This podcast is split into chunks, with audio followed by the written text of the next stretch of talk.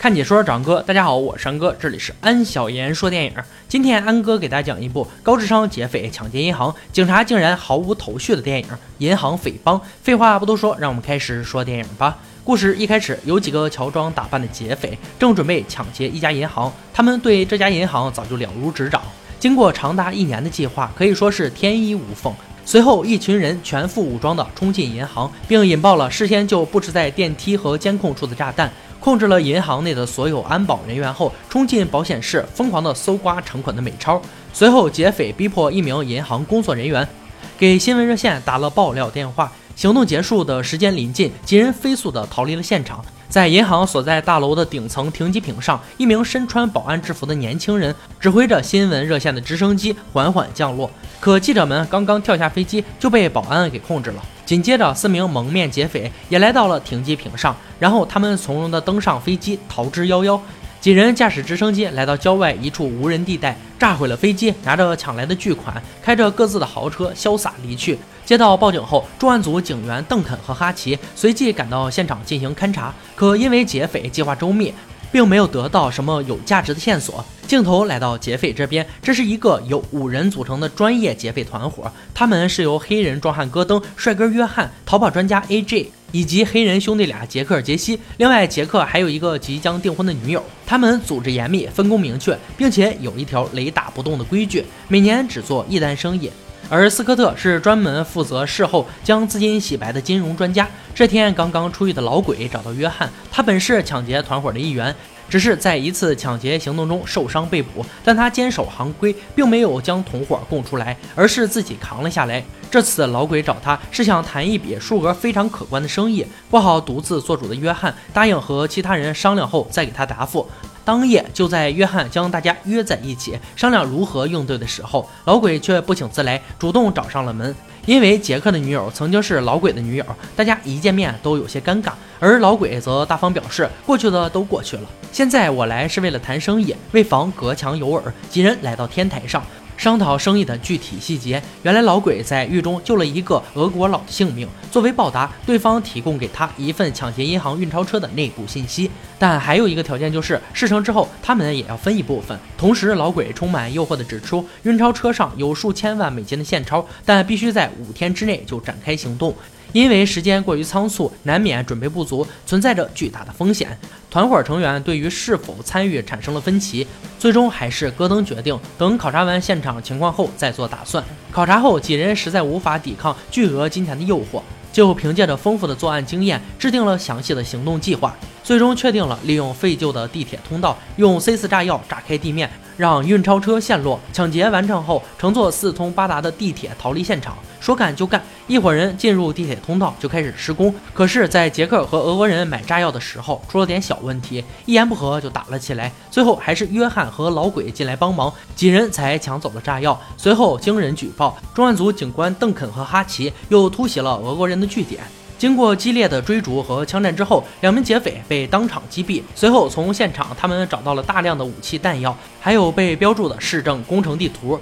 显然，匪徒在谋划着什么大的行动。回到办公室后，邓肯就仔细地查看了现场物证。在一张照片上，他发现了一个监狱囚犯的身份手环。于是，邓肯在没有什么其他线索的情况下，将注意力集中到了手环的主人，也就是老鬼身上。通过跟踪，邓肯又发现了和老鬼接头的戈登还有杰西。而临分手时，杰西习惯性的一个手势，让邓肯立即想起了银行抢劫案中一个蒙面劫匪的动作。于是，邓肯立即开着车跟踪了上去，并偷偷。记下了几人的车牌号，而约翰也发现了自己被人跟踪，但观察过后又打消了疑虑，因为警探的副驾驶座位上还坐着他的女儿。约翰不认为警察办案会带着自己的女儿。跟踪无果后，邓肯立即回到办公室，对比银行抢劫案的监控资料，很快找出了杰西的相关档案。同时，他将自己观察到的情况告诉了哈奇。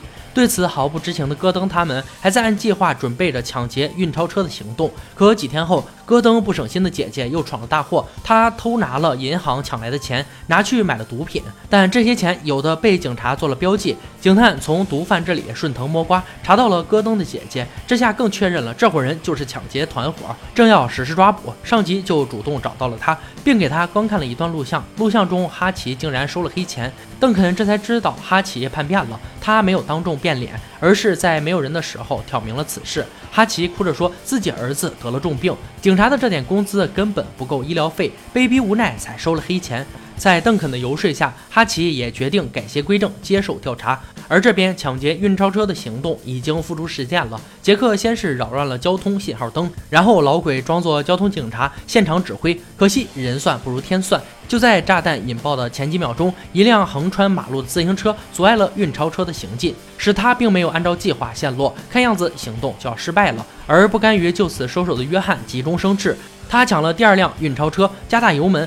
将装满现金的第一辆运钞车直接顶落陷坑。面对押运员的围堵，约翰只好也驾着车冲进了地下的坑洞中。接下来就是该收获的时候了。打开厚重的车门，几千万美元的现金就摆在他们面前。随后几人就背着装满现金的背包，在警方赶来之前逃跑了。接警后，立即赶到现场的邓恩得知匪徒使用了 C 四炸药，又联想到了在俄罗斯的据点里发现的市政工程地图，他立马意识到匪徒想要通过地铁逃走。于是，邓肯和哈奇立即赶到最近的地铁站堵截，结果正好遇到了从这里出来的杰西，很自然的一场警匪追逐战就此展开。杰西充分发挥了自己身手矫捷的优势，在车流中飞速奔跑。由于带着大包钱，行动不方便，杰西就在半路将钱藏到了草。草丛中，而邓肯和哈迪则在后面紧紧追赶。哈奇先人一步，率先追了上去。可令人遗憾的事情还是发生了。当邓肯听到枪声，找到独自追赶的哈奇时，只见到了搭档中枪，在血泊中奄奄一息。哈奇叮嘱邓肯帮忙照顾自己家人。失去挚友的邓肯心中充满怒火。另一边，老鬼也露出了真面目。原来他是叛徒。自从五年前被抓后，他就变了心。他怪罪大家抛弃自己不管。他当时没有供出大家，也是为了现在更大的复仇。他还告诉俄罗斯黑帮，戈登不想分钱给他们，要把他们踢出局。俄罗斯黑帮听到这儿，自然很是愤怒，拿下武器，直接准备去火拼。